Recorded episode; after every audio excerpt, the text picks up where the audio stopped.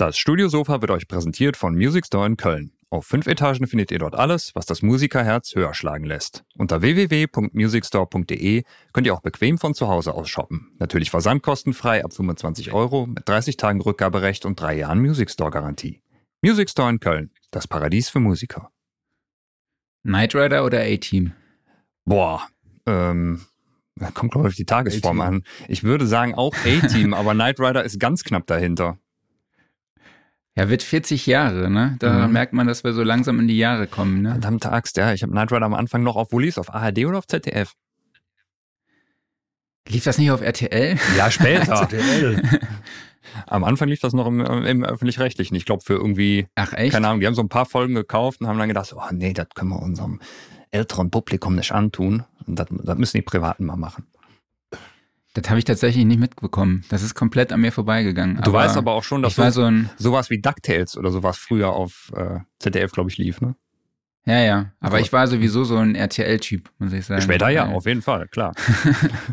ich hatte ja nur drei Programme, beziehungsweise vier mit dem saarländischen Rundfunk dann. Und da war RTL damals definitiv so der attraktivste Sender. Ja, das ist direkt ja. bei dir um die Ecke gewesen, ne? Das stimmt. Richtig. Und jetzt ist es schon naja, aber über Knight Rider sprechen. Knight Rider ist jetzt 40 Jahre alt geworden mhm. und darüber sprechen wir aber später noch.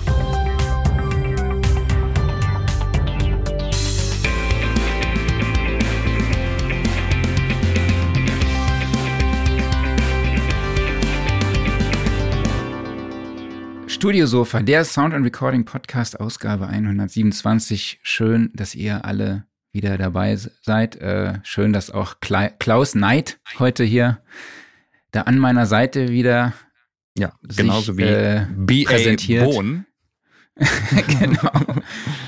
Ja, ich habe ja im, im Vorgespräch habe ich schon ein paar Übungen gemacht, hier so mit 8,5 Kilo auf dem Arm. Ne? Ja. Und ähm, mit meinem Kleinen so, das war, das hat, war schon Frühsport heute Morgen hier getrieben. Ne? Ähm, ja, aber wir begrüßen auch heute unseren Gast, nämlich ist unser Gast ist heute Engineer Chris Jones von den Peak Studios. Hallo Chris, schön, dass du dabei bist. Ja, hallo, schön, dass ich da sein darf. Hey, guten Morgen. Wir sprechen über das Thema Mastering und das Thema Lautness, was äh, wirklich, glaube ich, immer noch sehr kontrovers diskutiert wird. Ähm, Chris wird uns da aufklären, äh, Licht ins Dunkel bringen und uns über die aktuellen Standards informieren und auch seine Herangehensweise, seine Philosophie dabei erläutern. Und wir sprechen auch über das Thema Audiorestauration aus gegebenem Anlass. Da gab es ja so ein paar News. Und wenn ihr dazu Fragen habt, die gerade live dabei sind, weder auf äh, YouTube, Facebook, LinkedIn oder auf Twitch, dann könnt ihr in die Kommentarfunktion eure Fragen stellen und wir werden sie an Chris weiterleiten, der sie dann für euch beantwortet. Ähm, Jo, Chris, lass mal, kommen wir direkt mal zu dir und seinen Tätigkeiten. Wir haben ja keine Studioszene-Werbung mehr. Stimmt. Normalerweise kommt, das ist schon so in meinem Flow drin, das ist an dieser Stelle so. Aber jetzt machen wir erstmal noch Werbung für die Studioszene. äh, aber die Werbung, die äh, schieben wir nach hinten halt. Deshalb kommen wir schon direkt äh, zu dir. Erklär doch mal, was sind die Peak Studios und was sind dort deine Aufgaben? Genau, also die Peak Studios, ähm, wir sind Online-Dienstleister ähm, für alle Audiodienstleistungen seit jetzt mittlerweile 2006 habe ich gegründet. Wir haben jetzt noch ähm, Studios in Berlin und in Bamberg. Und wir machen überwiegend in Würzburg äh, Mixing und Mastering. Also im Online-Bereich, aber natürlich kommen auch Kunden hier direkt vor Ort die dann zu uns im Studio kommen in Bamberg. Das ist ähm, tatsächlich überwiegend auch aufs Recording und aufs Mixing ausgelegt. Und in Berlin haben wir ein kleines Kreativstudio, also alles, was um rund um die Musikproduktion ähm, geht. Also das heißt von ähm, Instrumentalproduktion bis hin zu Soundlogos, ähm, Branding Sounds für Unternehmen und natürlich auch im Hauptaugenmerk so Singer-Songwriter-Geschichten mit Eigenkompositionen. Mhm. Also das heißt, ihr habt da schon ein sehr breites Portfolio, beziehungsweise seid da echt breit aufgestellt. Genau. Ähm, ich würde jetzt ganz gerne den Begriff Audiodienstleistungen, beziehungsweise Quatsch, Online-Dienst, Online-Audiodienstleistungen aufgreifen. Ähm, viele könnten damit vielleicht implizieren, dass sie einen Track hochladen und er von irgendeinem Algorithmus dann gemischt bzw. gemastert wird. Aber das ist ja nicht eure Dienstleistung. Das bedeutet einfach nur, dass der Kontakt quasi online äh, stattfindet zuerst mal und dass die Leute wahrscheinlich online ihre Sachen hochladen und du sie dann aber trotzdem selber persönlich am Rechner dann bearbeitest, also masterst oder mischst. Ja, genau. Also eigentlich natürlich auch in der Hardware-Konsole, äh, mhm. in den Hardware-Geräten dann, aber mittlerweile funktioniert ja alles nur noch hybrid. Dementsprechend ähm, auch natürlich digital. Mm, ja, ja. online kann man da getrost weg, äh, ähm, äh, wegstreichen. Genau. Online okay. deswegen einfach, äh, das kommt ähm, aus der Zeit eigentlich noch von 2006. Da gab's äh, eigentlich so gut wie gar keine äh, Dienstleister, die online wirklich Mixing oder Mastering eben angeboten hatten, bis jetzt auf den, den Per Hahnfeld ähm, und meine Wenigkeit. Und daher kamen dann diese ganze Online-Audiodienstleistungen zustande, weil es eher noch üblich war, dass man das Studio um die Ecke besucht hatte, äh, was in der eigenen Stadt oder in der eigenen Region war und ähm, es nicht gewohnt war, online eben dementsprechend jetzt irgendwelche Dienstleistungen in Auftrag mhm. geben. Hat sich das während Corona oder durch Corona dann intensiviert, dass der Kundenkontakt persönlich vor Ort weniger wurde, ne? Ja, exorbitant. Also nicht nur, nicht nur, dass es so, dass die, dass die ähm, der Kundenkontakt vor Ort weniger wurde. Es war ja aufgrund der ganzen Bestimmungen so, dass es ja auch bundesländerabhängig war, ob man mhm. überhaupt äh, öffnen durfte oder nicht. Ja, also das war ja ein totales Sammelsurium.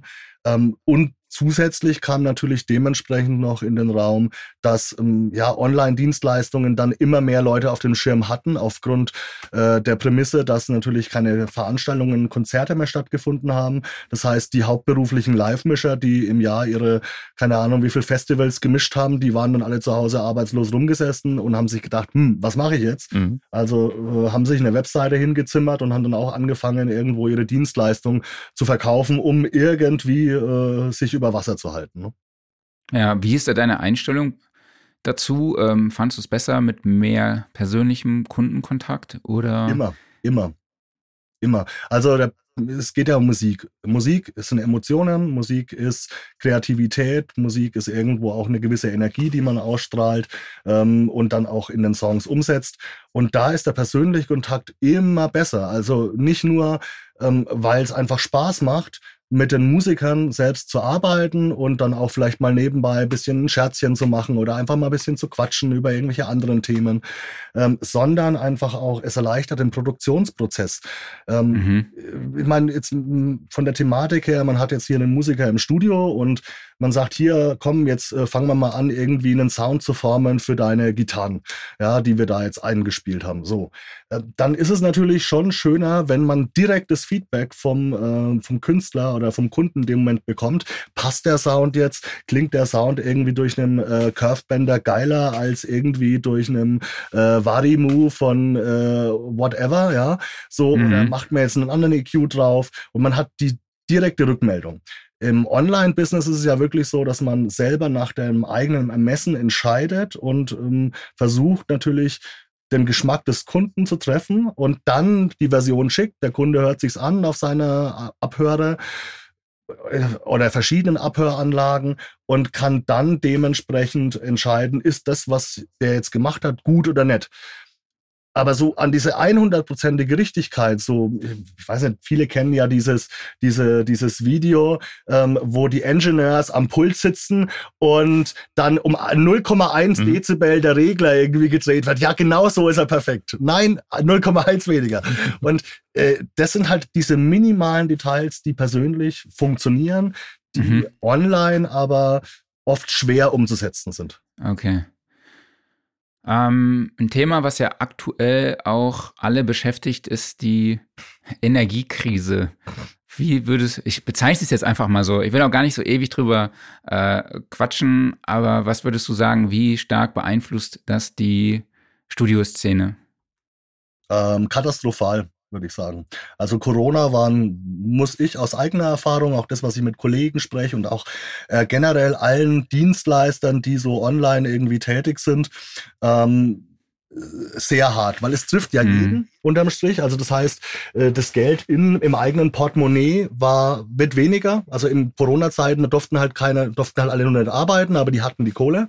Jetzt ist es so, jetzt dürfen sie alle arbeiten, aber alles wird teurer. Die Erzeugerpreise sind um 45 Prozent gestiegen im Oktober ähm, im Vergleich zum Vorjahr. Und zusätzlich die eigenen Stromkosten, gerade mit analogen Outboard-Equipment, das mhm. frisst mhm. einfach einen Haufen Strom. Wenn du Server mhm. hast, du hast zehn Geräte gleichzeitig laufen und, und, und. Ne? Also das, äh, das macht's noch teurer. Und dadurch sinkt die Kaufkraft natürlich, weil sich jeder überlegt, naja, mische ich jetzt mein Zeug selber? Gehe ich jetzt zu einem äh, Dienstleister, der mittels äh, künstlicher Intelligenz für ein Apple und ein Ei meinen Titel jetzt irgendwie bearbeitet? Oder ähm, beauftrage ich wirklich jemanden, der für Stundensatz abrechnet und wo ich dann meine Kohle loswerde. Ne? Also da äh, ist die Überlegung schon sehr, sehr groß. Klar. Klaus, wie schätzt du das ein? Würde ich ganz genauso sehen. Also gerade wenn du zum Beispiel irgendwie so hast, du hast deine, deine SSL, die Tag und Nacht durchläuft und die man möglichst nicht mehr ausschalten sollte, weil sie dann nicht mehr angeht oder sowas. Jetzt ist man ja vermutlich versucht, sie mal auszumachen, weil einfach die Kosten einfach, auch, ich meine, auf einmal ist der Strompreis doppelt so hoch oder sowas. Das kriegst du ja kaum bezahlt, ne? Ja. Meine, klar, es ist auch Gas tatsächlich ist nochmal regional unterschiedlich. Also letztens haben wir hier eine Abrechnung oder voraussichtliche Abrechnung gekriegt. Da war ich sogar noch einigermaßen positiv überrascht, glücklicherweise. Aber das kann natürlich, das gilt längst nicht für jeden. Und äh, Chris ist genauso, wie du gerade gesagt hast, gerade das analoge Outboard. Also wenn das zum Beispiel dein USP ist und du sagst, ja, bei uns wird eben nochmal alles analog bearbeitet und das sind Geräte, die die ganze Zeit durchlaufen. Oder du hast eben größere äh, Rechnerparks, Server und sowas am Start Oh je. Puh. Oder Heizung. Hast du die Heizung schon an, Klaus? Nee, noch nicht, zum Glück. Nee. Ja, wir heizen. Okay. Also wir, ich habe Gott sei Dank die Möglichkeit, sowohl Gas als auch Holz. Gas lasse ich mhm. die Finger den Winter davon. Ich habe mich im Sommer ordentlich eingedeckt mit Holz, weil ich schon gemerkt habe, das wird explodieren. Und ähm, da komme ich jetzt noch ganz gut durch den Winter durch. Ähm, aber es ist äh, katastrophal. Also der, der Gaspreis bei uns so ist ums Vierfache gestiegen. Boah der monatliche Abschlag und Strom waren es insgesamt ähm, so knapp 70 Prozent, trotz Wegfall der EEG-Umlage. Ne? Boah. Also mhm. es ist, äh, ist schon, ist schon und war, da, da wir ja in Deutschland schon sowieso derjenige waren, der in Europa den teuersten Strompreis hat, ja, ist es natürlich äh, kalkulatorisch für ein Unternehmen das jetzt mit anderen Dienstleistern aus Europa oder weltweit konkurriert, also habe ich. Auf jeden Fall. Ja, bei uns ist es auch, ich glaube, wir zahlen jetzt 200 Euro mehr im Monat für Gas. Ich glaube auch 50 Euro mehr mhm. für, für Strom. Also das ist schon ja, ja 250 schön, Euro im Monat. So. 50 mhm. Euro mehr für Strom nur. Ja. ja wir haben ja hier einen Neubau ähm, und Hätte ich gewusst, dass diese, äh, diese Kiste hier kommt, dann hätte ich vielleicht doch irgendwie auf Erdwärme oder sonst irgendwas mhm. gesetzt. Aber naja. Vielleicht sollten wir uns hätte, mal von RWE sponsern lassen oder sowas. genau. Von Reinenergie, ne? Ja. Kann, ich immer, kann man ja mal anfragen, so. Für Nachhaltigkeits- oder so. Nachhaltigkeitspodcast. Kann man mal gucken. Ähm, ja, ich dachte, ich breche das Thema einfach mal kurz an, weil es alle irgendwie interessiert ähm, und alle beschäftigt. Aber äh, lass uns doch jetzt mal zum Thema kommen. Ähm, Chris, vielleicht kannst du die Hörerinnen, Hörer und mich auch vielleicht mal abholen. Was ist Lautness und warum wurde es in der Vergangenheit auch wirklich so, so heiß gekocht, nenne ich es jetzt einfach mal? Naja, was ist Loudness? Also Loudness ist auf jeden Fall nicht der Lautstärkeregler an der Anlage, weil äh, das verwechseln immer noch sehr, sehr viele. Also, ähm, ja, äh, ja, aber die Lautstärke die von meinem Track, die ist doch so leise. Ja, dann dreh dein Lautstärkenregler lauter. Ähm, also das kriege ich noch ganz oft äh, zu hören. Also gerade diese Differenz zwischen Lautheit, okay. die ja physikalisch auch gemessen werden kann, und Lautstärke, die ja subjektiv ist so und die eigentlich im Endeffekt mittels dem Verstärker oder dem Lautstärkeregler eben dementsprechend an der Anlage passiert. Ja, Loudness ähm, ist ja mittlerweile hat sich ein, eingebürgert. Ähm, viele hören immer wieder LUFS. Was ist LUFS? Lufts, Lufts hier, Lufts da. Ähm, bei Lufts handelt es sich um ähm, die Abkürzung für Loudness Unit, äh, Loudness Unit in Full Scale. Also das heißt in Vollaussteuerung. Diese Vollaussteuerung kommt aus dem digitalen Bereich. Ähm, weil da gibt's halt einfach die Grenze bis 0 dBFS, also 0 Dezibel äh, Fullscale und alles, was da drüber geht, existiert eigentlich im digitalen faktisch. Mhm. mhm. Gut, jetzt im 32-Bit-Float-Format oder so, wenn man da höher geht, schon, aber 24-Bit ist alles, was über 0 ist, ist halt ne, weg. So. Und Loudness, hm, da geht's einfach darum, das sind Messmethoden, wie laut quasi man ein, ein Musikstück, eine Passage, einen Sound, ähm, ja, ein Audiosignal wahrnimmt. Da werden verschiedene Messmethoden mit einbezogen und eben daraus hin wird sich eben quasi diese Loudness Unit ähm, gebildet. Ja, mhm. welche genauen Messmethoden da einbezogen werden und wie diese ganzen Berechnungen laufen, da bin ich tatsächlich auch raus. So tief bin ich in der Materie nicht drin. Mhm. Da könnte ich jetzt keine äh, valide Aussage drüber machen. Ähm, aber es ist ein festgelegter Wert. Früher gab's ja nur RMS, also letztendlich den Dynamikwert zwischen einem lautesten und dem leisesten Pegelsprung innerhalb von einem bestimmten Bereich.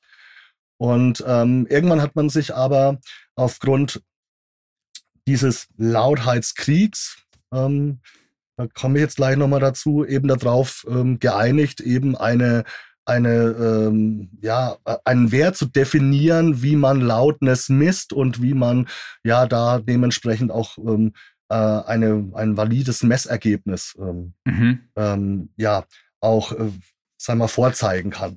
Dieser Loudness-Krieg, der fing irgendwann mal Anfang der 90er an, als irgend so ein äh, verrückter Ingenieur in Amiland, äh, ich weiß nicht mehr, wer es war, aber das sind ja viele verrückt, ähm, alle. Äh, sich ja, alle äh, den, äh, den schönen L2-Limiter in Hardware-Form. Also es gibt mm. von Waves ja diesen L2, aber es gibt ihn auch in Hardware-Form, für sich entdeckt hat und gedacht hat, ey, wenn ich das Ding jetzt besonders stark gegen den Limiter fahre, äh, dann wird das Ding laut und erhebt sich erstmal gegenüber anderen Produktionen, die jetzt so irgendwo rumschwirren, ab. Und wenn sich irgendwas abhebt, dann ist es natürlich erstmal so, da höre ich genauer hin. Und ähm, auch aufgrund der der physikalischen Geschichte von unserem, von dem Aufbau von unserem Ohr, Stichwort Fletcher-Munsen-Kurve, sagt vielleicht einigen was, ist es halt so, dass wir in, eine, in einem gewissen lauten Pegel auch ähm, linearer hören vom Frequenzgang als äh, mit äh, einem leisen Pegel. Ne? So. Und ähm, da wurde das halt einfach genutzt und da wurde dann dementsprechend, jeder hat dann versucht, seine Produktion noch lauter zu kriegen und lauter und lauter und lauter, ähm, um sich abzuheben, um vielleicht mehr Verkäufe zu bekommen, mehr, äh, ja, mehr gespielte Radioeinheiten, ähm, wie auch immer. So. Und ähm, diese Loudness Unit, die wurde halt irgendwann auch so das ist meine Vermutung, ganz sicher kann ich es nicht sagen, aber auch mit diesem, diesem Bewusstsein des Loudness Wars eben eingeführt, um, versuch, um zu versuchen, irgendwo eine Standardisierung von abgespieltem Audio äh, zu implementieren. Mhm. Und ähm, Mittlerweile ist es so, dass ich jetzt die Streaming-Anbieter wie Spotify, iTunes, Tidal, wie sie alle heißen, eben ähm, auf gewisse Lautheitswerte ja, geeinigt haben, weil die natürlich sagen, hey, wir wollen unserem Streaming-Zuhörer, der gern die Musik hört, das bestmögliche Hörerlebnis bieten. Ja. Und nichts ist nerviger, wenn du mit irgendwelchen Kopfhörern unterwegs bist, in Ears zum Beispiel, ja, hast jetzt irgendwie einen äh, Song, der vielleicht sehr, sehr leise ist, äh, hast den auf volle Lautstärke aufgedreht und dann kommt der nächste Song und der ist so brutal laut, dass es dir das Trommelfell zerschießt. So.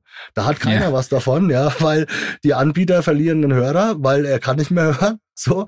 Und ähm, es ist auch blöd, wenn du da ständig dran rumfummeln musst, ja, an deinem Lautstärkeregler. Und dann haben die irgendwann gesagt, gut, wir legen jetzt für unser Portal so einen, äh, so einen Lautheitswert fest und alles, was mhm. irgendwie leiser ist, gucken wir, ob wir es in die Lautheit bekommen und alles, was irgendwie zu laut ist, schauen wir, dass wir irgendwie leiser bekommen auf ne, einem einheitlichen Wert, so dass derjenige, der dann die Playlist streamt, wo dann verschiedene Songs von verschiedensten Künstlern und Labels sind, möglichst äh, in einem gleichen Pegel abgespielt wird.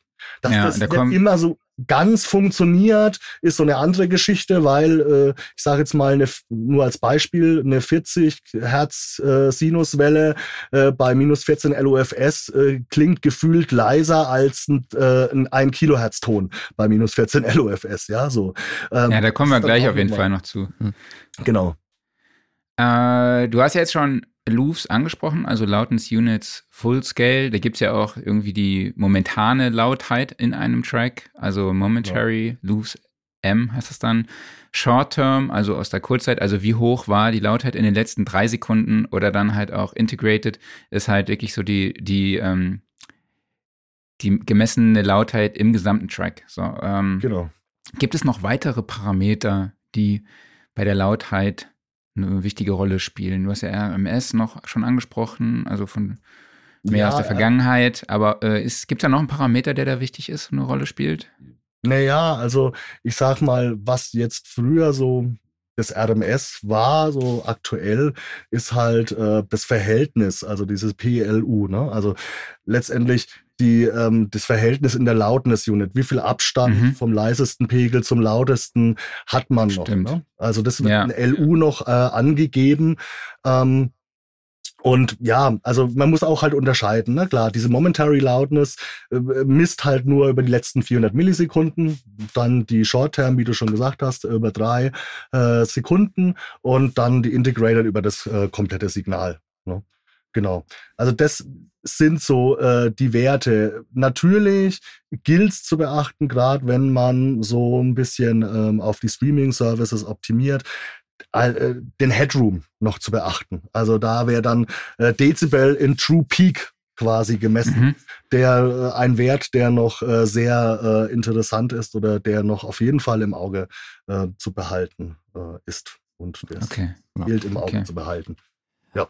Nur nochmal, um sicher zu gehen. Also, wenn man jetzt zum Beispiel so diesen Standardwert minus 14 LOFS hört, den man so zum Beispiel als oft bei Spotify als den Richtwert sieht, dann ist damit doch äh, immer LUFSI, also Integrated gemeint, ne?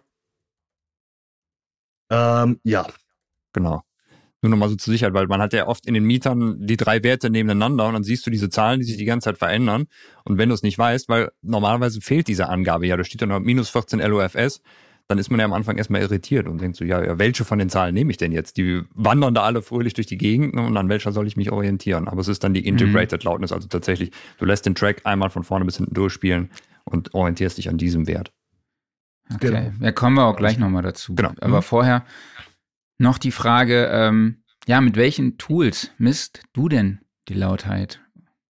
Ähm, also ich habe immer eigentlich ein Metering laufen. So, also mhm. meistens, ich habe meistens zwei, drei Meterings laufen, weil äh, in einem einen Metering äh, gefällt mir halt eher so das FFT besser und ist für mich einfacher zu interpretieren. Im anderen, da finde ich die, äh, ja, den, äh, das äh, Phasenkorrelationsmessgerät irgendwie schöner und im anderen äh, habe ich halt dann eher die, äh, die ähm, LU-Werte drin oder LUFS-Werte drin.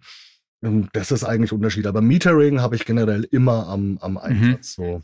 In welcher DAW arbeitest du? Ich arbeite mit Cubase. Okay. Und äh, welches Metering nutzt du da? Das interne oder? Ähm, nee, das interne eigentlich gar nicht. Also ich äh, nutze sehr gerne von SPL das Hawkeye. Äh, mhm. Äh, den Hofer Analyzer finde ich auch äh, immer auch ganz schön. Ähm, das alte Isotope Insights 1 Ui, äh, okay. äh, nutze ich gerne, weil das finde ich vom FFT äh, finde ich sehr, sehr schön dargestellt. Das finde ich in, in, in dem neuen äh, Zweier irgendwie nicht so dolle.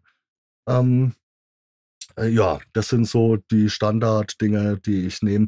Und äh, von AB Metric, glaube ich, dieses AB-Tool ist das. Das ist so ein, ähm, so ein zum, zum Vergleichen von A und B. Und die haben auch, äh, auch ein Phasenkorrelationsmessgerät drin und wie die Stereobreite ist und sowas. Das ist eigentlich. Sorry, von welches Tool meinst du ähm, dieses? Adapter, äh, Adapter AB von. Äh, ja, ja, ja, ich müsste jetzt, ich gucke Ja, genau, weil was das, das nutze ich auch. Äh, genau. Ähm, so. Äh, ADPTR Metric. Genau, genau, genau. genau, ja. genau.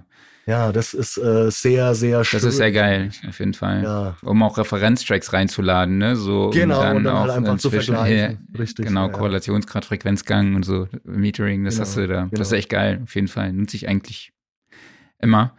Ähm, Klaus, was nutzt du als Metering? Mittlerweile eigentlich nur noch das Integrierte von Cubase, das Supervision. Da bin ich so froh, dass sie das eingebaut haben. Ich hatte mir auch lange Zeit äh, das von dir erwähnte Hawkeye von SPL angeguckt, weil ich finde, das ist so ein Ding, das wird gar nicht so oft erwähnt, obwohl es ziemlich cool ist eigentlich. Also als es damals rauskam, fand ich einfach durch seine modulare Art und Weise, wie du dir das da so anordnen kannst, das hat äh, da einen Nerv getroffen, ist da sogar noch ein bisschen flexibler gewesen als das Insight von Isotope. Aber ähm, ich muss sagen, persönlich gefällt mir Supervision noch besser und es ist halt jetzt dabei. Aber äh, ja. Metering ist auch eine total persönliche Sache, glaube ich. Das muss einen ansprechen. Also abgesehen davon, dass es natürlich richtige Werte anzeigen sollte, aber ja. das ist irgendwie so ein Ding so, ja, das muss mich ansprechen. Ich nutze in Pro Tools auch den integrierten, also diesen integrierten Limiter aus, der, aus dem Ultimate Bundle. Ich weiß tatsächlich gar nicht mehr, wie er heißt. Äh, aber den finde ich echt sehr, sehr schick. Und in Logic nutze ich auch wirklich das integrierte Metering, weil es einfach alles bietet irgendwie. Ja. ja. Ich muss auch sagen, das haben sie in Cubase echt schön gelöst, dass du dir rechts einfach in der, in der Zone auch ähm, eine Lautnisanzeige einzeigen lassen kannst. Also da ist ja nicht nur ein reines Peak-Meter, sondern kannst dir auch beispielsweise verschiedene LOFS-Werte anzeigen, ohne dass du überhaupt ein Plugin reinladen musst. Mhm. Äh, Valomat nutzt als Metering, wenn der Subwoofer die Katze inhaliert, ist laut genug. Das stimmt. Ja. Klaus, das hast du bestimmt auch schon versucht, oder? Ja, habe ich versucht. Hat Was dir dir sagen? Okay, ähm, jetzt haben wir ja schon darüber gesprochen, dass es verschiedene Standards gibt für unterschiedliche Streaming-Plattformen, aber halt auch für Downloads oder CD oder Vinyl. Hm. Wahrscheinlich auch im Radio oder im TV. Klaus, du hast ja schon äh, die Frage gestellt, welcher Wert ist da relevant? Ähm, ist, ist, ist dieser Integrated Wert? Ähm, aber wenn wir mal beim Streaming anfangen, äh, Chris, ist das was, womit du dich beschäftigst mit diesen Loose-Werten? Ja, ja. muss, natürlich. Weil es für mich natürlich immer auch ganz wichtig ist, ähm, wie ist die Übersetzung dann nachher im Mastering auf den Anbietern. Ne? Also, mhm. also gerade im Mastering ist es ja besonders wichtig, ähm, dass wir Mastering-Ingenieure auch wissen, wie wird der Song nachher auf den Portalen klingen. Weil es mhm. ist ja, wir, äh, dem Mastering ist ja eigentlich ein, ist ja nicht, dass wir irgendwie den Song verändern wollen. So. Ähm, oder irgendwie in irgendeiner Art ähm, ja anders machen, färben, wie auch immer. Das ist, kann gemacht werden im Mastering, aber die grundsätzliche Aufgabe ist eigentlich, ähm, vom Mastering ist ja eigentlich die technische äh, der technische Feinschliff für die nachher für die Veröffentlichung. Früher war es CD oder Kassette oder äh, Vinyl, was heutzutage Stimmt, jetzt immer noch Kassette. wieder kommt. Mhm. Ja. Ähm, und mittlerweile ist es ja auch eben für die digitalen äh, Plattformen wird's hauptsächlich genutzt und CD rückt meistens immer weiter in den Hintergrund. So, ähm, also ich sage jetzt mal 95 Prozent aller Master, die wir jetzt angefragt bekommen oder die wir durchführen, sind für die digitalen äh, Plattformen. Und dann ist noch ein kleiner Prozentanteil, der das dann vielleicht noch für CD haben möchte oder für Vinyl. Ne? Das sind dann meistens mhm. Bands, ähm, die dann irgendwie auf ihren Gigs noch äh, nach dem Konzert im Merchstand äh, ihre, ihre CDs verkaufen wollen. Die wollen dann gerne noch mal so eine CD, ähm, CD-Version haben, weil CD-Player irgendwie doch ganz gerne eine etwas höhere Lautheit bevorzugt, also die CD-Systeme, ne, als jetzt äh, die Streaming-Anbieter. Okay. Genau. Kannst du uns die Werte jetzt für Streaming nennen? Also beispielsweise äh, YouTube, Spotify oder iTunes? Naja, also die Werte für Streaming zu nennen, da wird mir jetzt wieder den Fehler begehen, dass wir alle denken, ich muss meinen Song so laut machen. Nein. Ja. Also generell, wenn man für Streaming mastert, ist eigentlich erstmal Lautheit, sollte man gar nicht mal drüber nachdenken. So. Man soll eigentlich seinen Song so laut machen, wie er gut klingt. Ja, und das ist egal, ob das jetzt minus 14 Luft sind oder minus 10 oder minus 6 oder minus 7. Wenn man das Gefühl hat, der Song braucht eine gewisse Lautheit, um gut zu klingen. Also das heißt, eine gewisse Dynamikreduktion, einen gewissen Druck. Dann ähm, ist das ähm, auch so, dass man das auch so machen sollte. Klar, die Streaming-Anbieter haben jetzt so roundabout, jeder hat ein bisschen andere Werte und teilweise haben sogar einige Anbieter nochmal unterschiedliche Werte in unterschiedlichen Formaten. Ähm, aber minus 14 LOFS ist mal so ein Wert, den die Streaming-Dienste jetzt so generell im Allgemeinen grob gesagt eben ausspielen. Wo man einmal unterscheiden muss, zum Beispiel Spotify hat ja auch der normale Modus, den ungefähr so 83 Prozent äh, statistisch aller Hörer drin haben, hat diesen normal geregelten auf minus 14 LUFS. Ähm, genau. Und da muss man aber auch wieder ähm, äh, wieder dazu sagen, dass es unterschiedlich ist, ob man jetzt ein komplettes Album durchhört von einem Künstler oder irgendwie nur einen einzelnen Song oder nur eine Playlist. Hört man das Album durch, wird die Integrated Loudness auf das gesamte Album berechnet mhm. und dementsprechend danach äh, auf minus 14 ausgerichtet. Bei einem einzelnen Song ist es wirklich der einzelne Titel. Und hier gibt's dann auch nochmal andere Einstellungen, die man in den Settings eben vornehmen kann. Also zum einen die leise Einstellung, die hat so minus 23 LOFS, die normale minus 14 und die Laut-Einstellung ist bei minus 11. Und auch das wiederum, ja, funktioniert nur auf mobilen Geräten. In der Desktop-Version hat man in der Regel eigentlich immer äh, die unkomprimierte Version, also diese un ungeregelte Version, unabhängig von Loudness. Ach krass. Ähm, ich bin nicht so das Mathe-Genie. Warum kann denn oder warum ist die Integrated Loops-Anzahl äh, beim Album oder warum unterscheidet sie sich von einzelnen Tracks oder kann sich dann unterscheiden? Naja, weil es ja durchaus mal sein kann, dass man innerhalb von einem Album einen Titel hat, der lauter ist.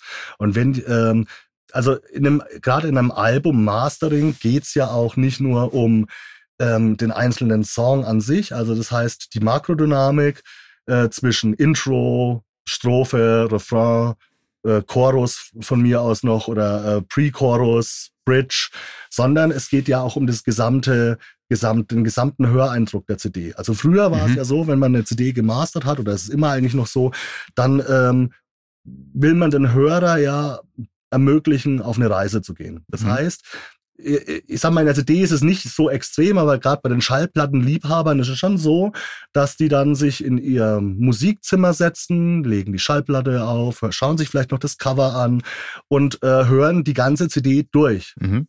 Und da ist es natürlich wichtig, dass jetzt äh, ein, eine Ballade, die vielleicht aus nur Klavier und Gesang besteht, auch dementsprechend im Verhältnis zu den anderen Titeln die jetzt vielleicht etwas fetziger sind und die mehr Instrumente beinhalten, eine größere Grundlautheit haben an sich, auch irgendwo sich äh, abhebt. Also das heißt, dass der, der, der etwas ähm, wenig, äh, wenig beinhaltendere Song einfach auch vielleicht auch leiser dargestellt wird. Und da kann es durchaus sein, dass der, der Piano-Song im Verlauf des Albums vielleicht eine Integrated Loudness von minus 17 LUFS hat. Ja, aber dann wiederum der andere Song äh, minus 10 LUFS. So. Mhm. Und um dieses Gefüge, einfach diese Balance zwischen dem lauten und einem emotionalen, also einem leisen emotionalen Song, der vielleicht sehr unter die Haut gehen soll, äh, und einem sehr druckvollen, der eher nach vorne geht, wo man eher die Lust hat, Party zu machen, da sollte das Verhältnis auch stimmen. Und deswegen machen die das Integrated dann im ganzen Album über. Okay, verstehe. Und was passiert denn mit meinem Audiomaterial auf diesen Plattformen, wenn es eben nicht ja, ich sage jetzt mal, diese 14 Loops entspricht? Kommt drauf an. Wenn es ähm, lauter ist, wird es einfach nur heruntergerechnet. Mhm. Also, Stichwort normalisieren. Ja, also es wird einfach nur leiser gemacht, bis der Integrated Wert eben von minus 14 LOFS ähm, ja, erreicht ist. Und äh, wenn es aber leiser ist, dann wird es lauter gemacht aber mhm. auch mit der Prämisse nur so viel, wie viel Headroom übrig ist.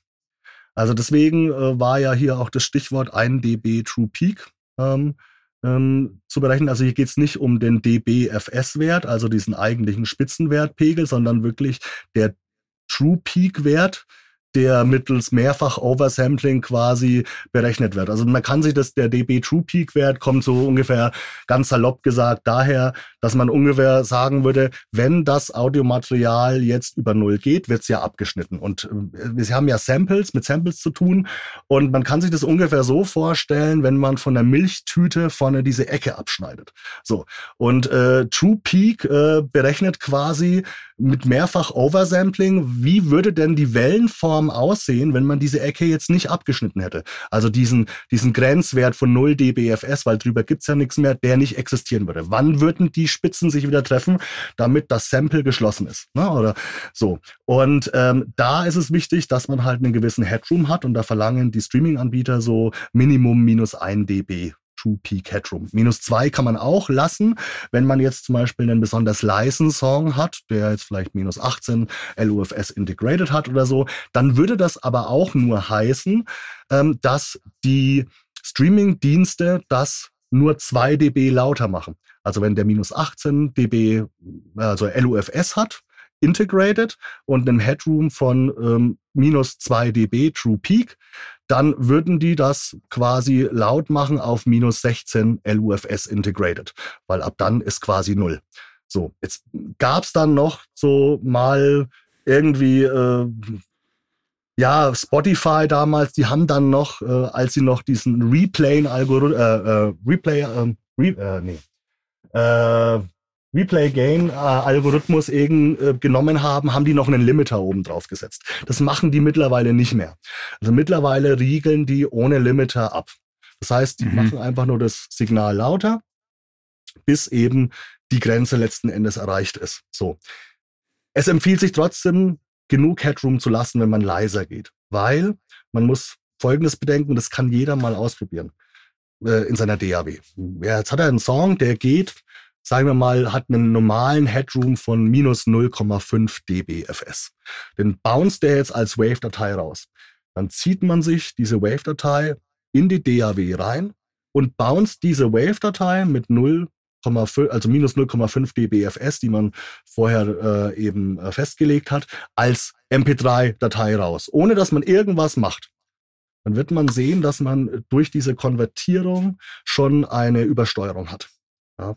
Und das machen ja Streaming-Anbieter auch. Das heißt, Streaming-Anbieter konvertieren das Audio-File beim Upload in ihrem Portal in die unterschiedlichsten Fileformate. Das ist abhängig dann, welches Fileformat du ausgespielt bekommst. Ähm, äh, welche Internetgeschwindigkeit du hast, also welche Bandbreite letztendlich, ja. Ähm, bei YouTube zum Beispiel gibt es auch die Möglichkeit, wenn man auf einem YouTube-Video klickt, rechte Maustaste, Statistik für Nerds oder Interessierte halt. und dann hat man Audio-Codec und dann äh, kommt danach so ein Schrägstrich. Wenn dort Opus steht danach, also nach dem Schrägstrich Opus, dann weiß man, man hat immer die komplette Audioqualität zum Beispiel. Also da kann man das überprüfen. Und bei den anderen Anbietern wie Amazon, Spotify, iTunes, da ist es tatsächlich auch abhängig nach der ähm, Internetgeschwindigkeit, die man eben hat, um dementsprechend einen verlustfreien mhm. Stream zu bekommen. Und dann konvertieren die das halt in AAC oder äh, in verschiedenste Codec-Formate und diese Konvertierungen können Pegelspitzen verursachen und wenn dann nicht genug Headroom da ist, dann fängt es an, äh, ja, zu klippen letztendlich. Also es wird abgeschnitten und im schlimmsten Fall kann es dann zu Verzerrungen führen oder ja, also zu merkbaren Artefakten. Also das ist auch dann so deine Herangehensweise, dass du da 2 dB äh, Headroom lässt oder 1 dB? 1 dB lasse ich. 1 dB, okay. Und bei den Louvs äh, ist es eher, oder sagen wir es mal so, gibt es Klangveränderungen, hörbare Klangveränderungen, wenn quasi Spotify dann leiser oder lauter rechnest, jetzt mal unabgesehen, unabgesehen also wenn von du in dem Bereich Zahlen. bist bis minus 14 LUFS, also minus 14 oder minus 13, minus 12, 11, 10, gibt's meines Empfindens nach keine wirklichen Klangveränderungen. So. Ähm, wenn man leiser ist, dann wird's lauter gemacht. Es sollte keine Klangveränderungen geben in einem äh, Codec, der quasi die volle Bandbreite an Audiomaterial eben äh, ausspielt. Wenn die es konvertieren in einen AAC oder sowas, dann kann das schon passieren, dass da eine klangliche Veränderung eben dementsprechend stattfindet, weil wie wir ja alle von MP3 wissen, ist ja so, dass die Konvertierung in MP3 ja mit Hilfe von psychoakustischen Tricks passiert. Also es werden Frequenzen weggerechnet und psychoakustisch äh, quasi ähm, ja, man wird psychoakustisch verarscht. Also einem wird vorgegaukelt, die Frequenzen seien noch da, obwohl sie gar nicht mehr da sind. Ne? Aber irgendwoher okay. muss ja die Datenreduktion kommen und das ist eben durch diese Konvertierung. Gibt es da auch Unterschied, Unterschiede zu den Downloads? Also gibt es da auch irgendwelche Loops-Standards oder sind das eigentlich dann die, die ähm, ganz normalen Werte Download? der Streaming-Anbietern? Das gab es doch mal, gibt es auch noch, oder? Dass man so Tracks einzeln downloaden kann? Ich glaube, das gibt es noch, oder?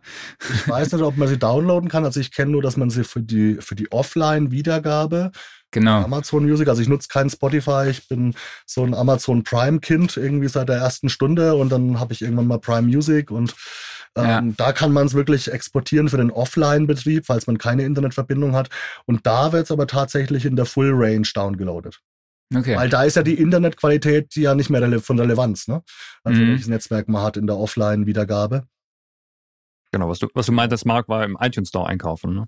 Ja, ja, genau, im iTunes Store einfach einkaufen. Ich glaube, das gibt's noch, aber macht das noch jemand? Ähm, ich, soll der nicht abgeschaltet werden oder sowas? Ich weiß es nicht mehr. Ich weiß es gar nicht. Ähm, und bei der CD, welche Werte gibt's da? Naja, das kommt immer aufs Genre natürlich drauf an und auf den Engineer, der dahinter sitzt, ja. So, ich sag mal generell, ähm, gibt's auch für die Lautheit keinen festen Wert, auch bei den Streamingdiensten. Da muss ich jetzt nochmal vorgreifen, weil viele mhm. sagen immer, das erlebe ich in ganz vielen Nutzerforen, auch im Cubase-Nutzerforum, ja, äh, ich habe jetzt einen Song, einen klassischen Song, der hat minus 16 LUFS integrated. Ja, wie komme ich denn jetzt auf minus 14 LUFS?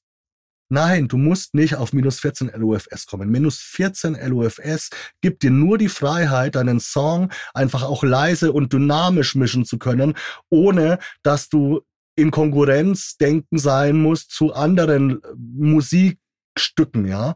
Du kannst einfach das Ding so produzieren und das ist einfach der riesengroße Vorteil, den ich durch diese Normalisierung sehe, wie der Song gut klingt. Und äh, natürlich werde ich jetzt einen Death Metal Song nicht auf minus 14 LUFS mischen, weil mich sonst die Band steinigen würde. Die würden nie wieder kommen. Die wollen das laut und druckvoll haben. Und einen gewissen Druck erzeugt man einfach unter anderem auch durch Kompression, also durch Verringerung der Dynamik. Ja, so. Und die brauchen das. So. Aber jetzt einen klassischen Song auf minus 6 zu prügeln, da würde mich jeder klassische Musiker, äh, ne, die würden mich auch hängen, weil sie sagen, ey, was hast du mit unserem, was hast du mit unserer Dynamik gemacht? So. Deswegen, es gibt da keinen, keinen festen Wert. Also da bitte auch an alle mastert oder mischt eure Songs wirklich so, wie sie für euch angenehm und gut klingen. Und so laut, wie ihr es für richtig empfindet. Wenn es nicht mehr gut klingt und wenn irgendwelche Artefakte und Übersteuerungen kommen, dann ist es egal, weil macht's einfach leiser. Ganz mhm. einfach. Und bei der CD, bei der CD, bei der CD-Geschichte ist es einfach so, dass man so sagt, so roundabout minus neun LUFS wäre so ein guter Weg oder Wert, den man da so anpeilen kann. Ich meine, wenn man sich Metallica anguckt, St. Anger oder sonst irgendwas, die sind bei minus sechs. Auch wenn man sich jetzt irgendwie zum Beispiel Sachen von Ava Max anguckt oder Dua Lipa, die haben auch alle so in dem Bereich minus sechs, minus fünf LUFS. Auch in den Streaming-Anbietern, wo die hochladen, ja. Und wenn man sich irgendwie Dua Lipa anguckt oder Ava Max oder Blackpink, ähm, die ja irgendwie pro Aufruf allein in YouTube schon über 300 Millionen Views haben, das wird trotzdem so laut gemastert. Ja, und da sitzt dann halt ein Chris Geringer von Sterling Sound dran, der das seit 30 Jahren macht und die ganzen Weltstars eigentlich schon hat und die machen das trotzdem so laut, weil es gut klingt und weil sie es können und weil die Künstler das so wollen. So. Und deswegen gibt's da keinen, keinen, keinen festen Wert. Ja, mhm. so, aber so roundabout als Richtwert minus 9 LUFS für CD und minus 14 äh, für die Streamingdienste. Wie sieht es denn bei Vinyl aus? Da ist, da ist auf jeden Fall mehr Dynamik wesentlich von Vorteil. Man sucht ja auch beim Mastering für Vinyl, auch wenn man die Tracks in der Anordnung festlegt, schaut man, dass man eher ähm, die etwas undynamischeren pa äh, Tracks eher als erstes quasi abspielen lässt. Je undynamischer oder je, je komprimierter die sind, umso höher ist das Risiko, dass die Nadel vielleicht mal springt, weil mhm. es wird ja quasi diese Kerbung gemacht ne, ähm, für die Rillen und je gepresster das Ganze ist, umso ja blöder kann es werden. Ich habe es jetzt persönlich noch nicht gehabt, dass irgendwo mal die Nadel gesprungen wäre, aber es soll es wohl schon gegeben haben. So und ähm, da wäre jetzt ich sage jetzt mal, ein guter Richtwert wären auch diese Loudness für Streaming-Werte. Also minus 12 bis minus 14 LUFS, äh, super gut. Man muss bei Vinyl natürlich noch mehr äh, irgendwo, sage ich mal, auch beachten. Also gerade auch wegen der Monokompatibilität im Bassbereich, ähm, auch im, im hochfrequenten Bereich, so ab minus oder ab, äh, ich sag mal, 14, 15 Kilohertz, ne, keine zu scharfen S-Laute. Das sollten nicht so viele krasse Pegelspitzen sein im oberen Frequenz Frequenzbereich. Das kann alles zu Problemen führen. Muss nicht, kann. Ja. Und so gegebenenfalls hier immer, wenn man wirklich vorhat, für Vinyl etwas zu mischen oder zu mastern, einfach nochmal mit dem Schneidemeister vom äh, dazugehörigen Presswerk einfach vielleicht mal Rücksprache mhm. halten und sagen, hey, wie wollt ihr es denn genau haben? Wie könnt ihr am besten arbeiten? Also es kommt ja auch immer nach der Verfahrenstechnik an, ob man jetzt das Lackschnittverfahren hat, ne? So, äh, oder ähm, ein anderes Verfahren eben hat, wie die Vinyl hergestellt wird. Und da sollte man im Zweifelsfall immer mit dem Presswerk, bei dem man es wirklich beauftragt, mal sprechen und sich zur Not auch gerne mal eine Testpressung machen lassen. Sagen, hey, können wir mal eine Testpressung machen? Ich möchte mal wissen, wie das dann klingt. Und dann kann man ja vergleichen und kann gucken, ob man optimiert. Also bei Mini-Auflagen macht es vielleicht weniger Sinn, aber bei größeren Auflagen macht es durchaus Sinn, mal eine Testpressung zu machen und zu schauen, äh, wie ist denn der Sound, wie ist die Qualität, ne, äh, so von dem, was ich da jetzt auf Vinyl pressen lassen möchte. Mhm. Wenn du noch ein spezielles Master machen musst, jetzt gerade für Radio oder TV, was ist da ein Wert, woran du dich orientierst? Ähm, das kommt immer drauf an, für welche Station. Ähm, da äh, scheiden sich auch die Geister. Also für BBC mhm. zum Beispiel würde ich natürlich ganz klar die EBU 128 Richtlinien empfehlen, ähm, sprich äh, minus 18 äh, LOFS und 1 dB True Peak. Mhm. So. Ja, also diese typische Programm-Loudness. Aber es gibt halt auch, ähm, sage ich jetzt mal, andere Stationen, da ist es wurscht. Weil äh, ich wage zu bezweifeln, dass jetzt eine Dua Lipa für alle Songs, die sie macht, eine extra Radio-Version macht für alle möglichen Radiostationen, die vielleicht ihre festgelegten Werte haben. Ne? Weil die haben ja auch nichts anderes wie eine Loudness Normalization. Äh, AI oder Kette, Radiokette letztendlich, mhm. wo das Ganze dann durchgejagt wird, analysiert wird und geguckt wird, dass es dann äh, dementsprechend alles auf einer Lautheit ist. Ne? Es gibt da manche Radiostationen, die übertreiben das und da hört sich dann ein Pianostück an, als wäre es irgendwie äh, der neue Song von Metallica und äh, manche sind da halt etwas eher dynamischer ausgelegt. Ne? Es gibt also so ein paar schöne Stationen, wo dann Songs, die eh schon brutal laut sind, nochmal durch so einen dicken Sendelimiter gejagt werden und dann kippt das Ding so, wo dann auf einmal merkst du, der Refrain, der eigentlich noch mehr nach vorne geben sollte, wird auf einmal wieder leiser durch irgendwelche Merkwürdigkeiten, die da passieren und sowas. Aber ja, ja. Äh, ich glaube, das ist aber auch wahrscheinlich sowas, was dann vielleicht durch solche Richtlinien so langsam auch abnehmen könnte, oder? Ich hoffe, ich hoffe sehr. ich hoffe sehr, ja. Okay. Ähm, wir unterbrechen die Sendung für eine kleine Werbepause. Und zwar wollen wir auf die LeadCon 2022 hinweisen, die Networking Convention der Veranstaltungsbranche, wo auch wieder äh, unser Verlag beziehungsweise unser Schwestermagazin beziehungsweise die Schwestermagazine, Production Partner, Event Partner, Professional Systems, und noch ein paar andere dahinter stecken, äh, findet am 18. bis 20.10. in Hamburg statt auf der Messe. Ähm, dort trifft sich das Who is Who der Veranstaltungsbranche, egal ob technischer, technischer Planer, FOH-Techniker, Creative Designer. Ich glaube, das sind so Leute, die auch sowas mit Licht machen. Ähm, Bühnenbauer, egal ob vom Azubi bis zum CEO, sind alle Branchenakteure als Aussteller, Aussteller Speaker, Guide oder einfach als Gast vor Ort äh, und wir sind auch dabei, Klausi, ne? Jawohl, ja. Und da wird ein bisschen rumgepodcastet.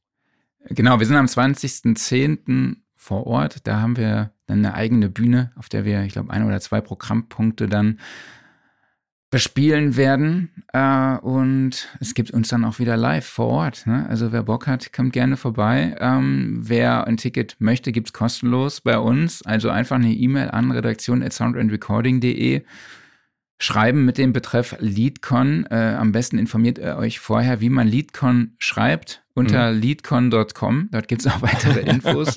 äh, das ist so der einzige, die einzige Herausforderung, so die richtige Schreibweise mhm. äh, zu treffen. Und dann äh, kriegt ihr von uns einen Ticketcode zugeschickt und dann hoffe ich, dass wir uns vor Ort sehen. Hat dich das eigentlich glücklich gemacht, nachdem du jetzt keine Werbung für die Studioszene mehr machen kannst, Werbung für eine andere Messe zu machen? Ja, irgendwie müssen wir die Lücken füllen bei uns im Podcast. Ne? Irgendwie ja. müssen wir ja auf unsere Stunde 30 kommen. Ne? Also wir können ja sagen, liebe äh, Hersteller und liebe potenzielle Kunden da draußen, hier könnte eure Werbung stehen. Ja, genau. Also und wenn uns die Messen ausgehen, dann machen wir demnächst hier Werbung für die Messe in der lokalen Pfarrkirche. Ne? Genau, wir machen jetzt Werbung dafür, dass man bei uns auch Werbung machen kann. Ne? Genau. oh, naja, dann unterbrechen aufhören. wir jetzt wir unterbrechen die Werbung und, und äh, schalten unseren Gast wieder hinzu. Ja. Ähm, es gab eine Frage aus unserer WhatsApp-Gruppe von Tim Rustemeyer. Gibt es bestimmte Richt Richtlinien in der Lautness auf Musikgenre bezogen, also nicht auf Streamingdienste bezogen? Also sollte Hip-Hop vielleicht leiser sein oder lauter oder sollte Jazz leiser sein? Ja, also generell kann man schon sagen, dass man natürlich in, im, im Master oder im, im Mix schon solche Genres mit oder die, ich sage mal, was die Konkurrenz macht, so mit äh, beachtet werden. Also ähm, das hatte ich ja jetzt schon anfangs angedeutet, wenn du einen Metal Master auf minus 14 LOFS mischt und masterst oder einen Metal Song, ja, dann wird höchstwahrscheinlich die Band sagen, ja, also irgendwie fehlt uns da der Druck. So. Ähm, es gibt dementsprechend die Möglichkeit, dass man sich Referenztitel kauft. Von der Lieblingsband zum Beispiel, damit unterstützt man die natürlich auch noch und kann die dann analysieren. Ja, da gibt's entweder übers eigene Metering, zum Beispiel Cubase bietet auch so eine Analysefunktion mit Steuerung I, glaube ich, wenn man auf das Pfeil drückt, dann kommt da gleich automatisch der durchschnittliche LUFS-Wert vom ganzen Song raus.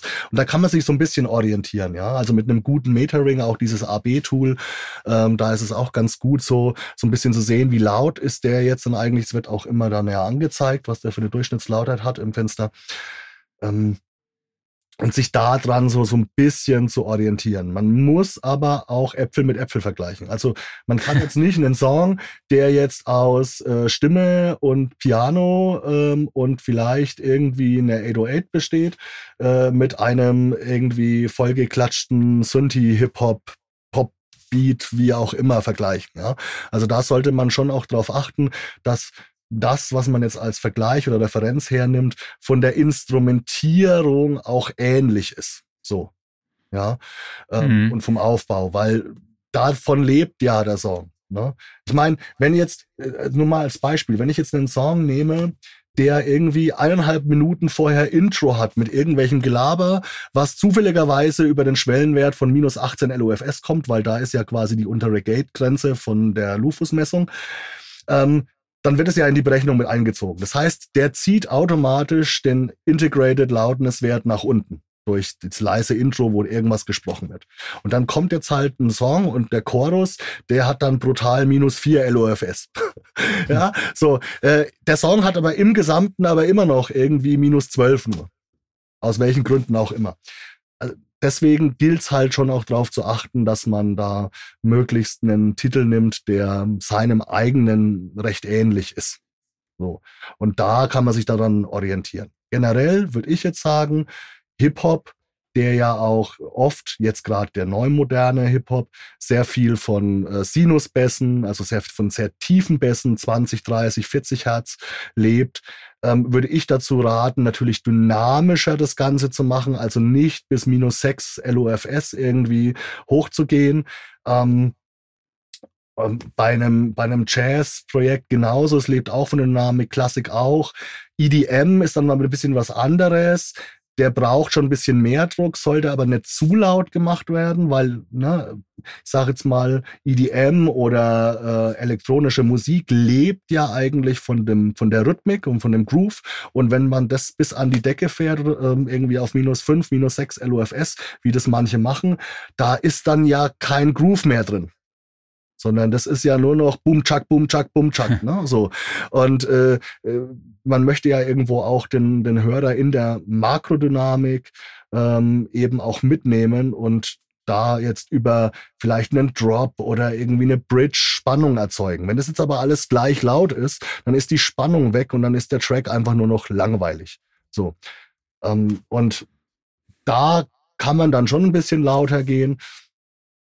Aber ich will es nicht übertreiben. Also wir haben tatsächlich, und äh, ich habe vor einem Dreivierteljahr, haben wir im Rahmen von einer Bachelorarbeit an einer Universität ähm, eine, also es waren nicht keine repräsentative Studie, weil es nur 52 Teilnehmer waren.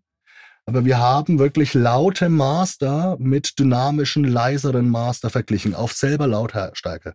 Also sprich, wir haben jetzt einen Titel genommen, der ursprünglich aus einem professionellen Mastering-Studio kommt, ähm, der vielleicht bei minus 8, minus 7 LOFS war, auf minus 14 runtergeregelt und verglichen mit einem Master, was auch von diesem selben Song ist, der aber von vornherein hin schon auf minus 14 LOFS gemastert wurde. Und tatsächlich haben äh, 85 Prozent oder also bis auf wenige Musikstilistiken ja, das war Metal, war, war mit dabei, aber haben alle das dynamischere Master, also was ursprünglich auf minus 14 LOFS ausgelegt war, bevorzugt, präferiert.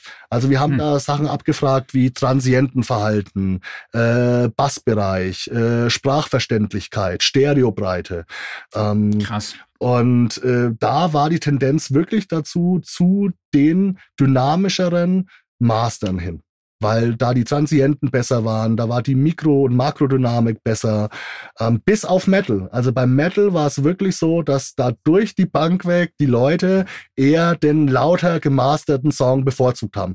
Das liegt wahrscheinlich auch daran, dass da eine gewisse Hörgewohnheit ist. Also dass die typischen Metal-User halt schon von Grund auf irgendwie, wenn sie Volbeat oder sonst irgendwas hören, ja, ähm, das laute, gemasterte gewohnt sind und damit den Frequenzgang eigentlich sich gewohnter anfühlt. Und wenn dann dynamischeres kommt, die dann eher sagen, hm, nee, äh, ist uns jetzt nicht so ganz koscher, ja, so das Ganze. Aber in den restlichen Stilistiken, also auch Hip-Hop, war das dynamischere Master und das, was wirklich tatsächlich auf minus 13, 14 LUFS gemastert wurde, das, was von durch die Bank weg präferi- äh, per, äh, perreferiert wurde. Ja. Zu dynamischen und undynamischen Mastern kommt direkt noch eine passende Frage von CI Audio Klangoptimierung. Wenn du von lauten Songs von minus 6 LUFS sprichst, meinst du dann einfach eine geringere Loudness Range? Dann am Ende pegeln die Streamingdienste ja wieder auf ihren Standard zurück, richtig? Naja, nee, also der minus 6, also man hat eine geringere Loudness Range, richtig, richtig, ja. Ähm, und sie normalisieren das einfach runter, dass es dann wieder minus äh, 14 LOFS hat. Genau. Und dann hat man halt auf einmal statt, wenn der jetzt beim minus 6 hat, äh, mit einem dB True Peak Headroom, hat man auf einmal minus 14 und irgendwie 8 dB True Peak Headroom, ja. wenn man sich das so runterziehen würde. Ne? Also im Endeffekt nichts anderes passiert. Ja, äh, da ähm, meine ich wirklich auch natürlich die, äh, die Loudness Range innerhalb des Titels. Ja, weil äh, es ist ja auch gerade für, für für äh, Kompositionen, Songs, die jetzt für den Film irgendwie nicht bestimmt sind, die aber in einem Film auftauchen. Da wird halt das Master irgendwie auf minus 8 gemacht oder minus 9 oder minus 7, wie auch immer. Und dann wird es halt einfach auf minus 18 dBF, äh, LUFS runter normalisiert und wird's abgegeben. Mhm. So. Ja, es ist aber trotzdem immer noch eigentlich die Dynamic Range von einem minus 8 äh, LOFS Master drin. Mhm. Dadurch wirkt es halt natürlich so, ja. Dann haben wir noch die Frage, was, was sagst du zur KI im Mastering, also beispielsweise zu Tools wie Ozone? Finde ich gut. Finde ich tatsächlich gut. Also ähm, ich war früher muss ich sagen, da hatte ich mal eine andere Meinung. Da war ich so, ah, KI und nein. Und wie halt der Otto normal Mensch mhm. einfach mhm. auch denkt, da kommt jetzt irgendwie eine Software, die uns einen Arbeitsplatz wegnehmen will. So. Äh, das ist aber gar nicht mehr der Fall. Ähm, es ist eine gute Möglichkeit, hm, für den Nutzer, der jetzt sich finanziell vielleicht nicht leisten kann, in ein Mastering-Studio zu gehen, weil er nur ein begrenztes Budget hat, oder der einfach mal selber nur schnell schauen will, wie soll denn oder wie klingt denn mein Song, wenn der mal laut gemacht ist, ist es eine super Idee. Ja, und es ist eine gute Sache, ähm, die auch sehr gut klingt. Tatsächlich ähm, haben wir auch, also in unserer Studie, AI Mastering, also Lander, äh, E-Mastered und Ozone mit äh, Mastering Studios wie Abbey Road und meiner Wenigkeit und noch zwei anderen richtig großen Ingenieuren verglichen. Ach cool. Ja. Ähm, und haben geguckt, wo ist da die Präferenz, wo hören die Leute den Unterschied, was bevorzugen Krass. die in welchem Bereich. Weil es mich einfach selber interessiert an mhm. meiner Arbeit. Ich meine, ich muss ja Klar. den Nerv des Kunden treffen, den Nerv des Hörers treffen. Das heißt, ich muss ja für mich wissen, ähm, wohin geht die Reise, um möglichst eine gute Treffsicherheit zu haben in meiner Online-Dienstleistung. Ja, um auch Akzeptanz von den Hörern zu, von der breiten Masse zu bekommen. Ähm, und ist durchweg auch nicht schlecht bewertet worden. Und ich muss auch zugestehen, seit, also Ozone 9 war ich nie ja der Fan davon. Mhm. Äh, dieser Autor, dieser Mastering Assistant, der hat immer, generell immer zu wenig Bass gemacht. Also wenn das Ding dann gehört hast, dachte ich mir, wo ist das Low End hin? So. Mhm. Aber jetzt das 10er Ozone. also das haben die echt verdammt gut gemacht, muss ich sagen. Also das ich habe checkt sogar das Genre, ne? Das finde ich. Es checkt, ja, es geht nicht nur um das, dass es das Genre checkt, aber das Ergebnis ist einfach mhm. faszinierend geil. Also es ist kommt nicht. Äh, ich habe es, als ich es neu bekommen habe, das Ozone äh, 10, äh, hatte ich einen Test gemacht. Ich habe einen Master gemacht von ähm, es war wirklich ein Testmaster auch für den Kunden. Das heißt, die erste Anfrage, die dann vom Kunden kam, kannst du mir bitte den Testmaster machen? Wir haben vor, dann unser Album bei dir mastern zu lassen. Wir wollen aber erst mal hören, was geht aus unserem Sound und bist du der Richtige? Verstehst du uns, ja? So, äh, wo du hin möchtest. Also habe ich das Master gemacht und habe mir gedacht, ach, weißt du was? Jetzt mache ich einfach mal, kopiere mir die Session und mach einfach mal unabhängig, schalt alles aus, nimm nur den, das mit den Mix von dem und jag das über den Master Assistant. Und ich habe dann mir auch die Frechheit äh, erlaubt, dem Kunden zwei Versionen zu schicken. Eine normale Version V1 und V1 alternativ. Und habe den Kunden entscheiden lassen. Ich war heilfroh, dass der Kunde sich für meine Version entschieden hat, ja, weil ich glaube, ich hätte mir den Strick gegeben, wäre es anders gewesen. Aber ich habe das auch noch zwei, drei Ingenieuren geschickt, wo ich keinem davon gesagt habe, dass ich da Ozone verwendet habe. Und ich habe gefragt, hey, Hör dir mal an, welche Version findest du denn besser? Und warum? Und wie? Ne? Und es waren durchweg die Bank, alle Meinungen auch, dass die schon ein gutes Ergebnis. Also da hätte keiner nur in Ansatzweise gedacht, dass das irgendwie ein AI-Mastering war. Ne? Ja. Ähm, und äh, das war schon sehr faszinierend. Als auch ich hier das im Studio gehört habe, dachte ich mir so, wow. Ja, also klingt schon verdammt geil. Mit einigen Einstellungen war ich dann nicht so ganz zufrieden. Wenn ich das jetzt in meinem Workflow benutze, da hätte ich dann hier und da noch mal ein bisschen was geändert. Aber vom Grund weg her macht jetzt so künstliche Intelligenz schon einen sehr, sehr guten Job. Wo ich denke, wo es versagt ist, wenn der Mix natürlich dementsprechend nicht so gut ist. Also es kann halt einfach auch nur aus einem guten Mix was machen. Da kann der Profi, Master Engineer schon mehr machen.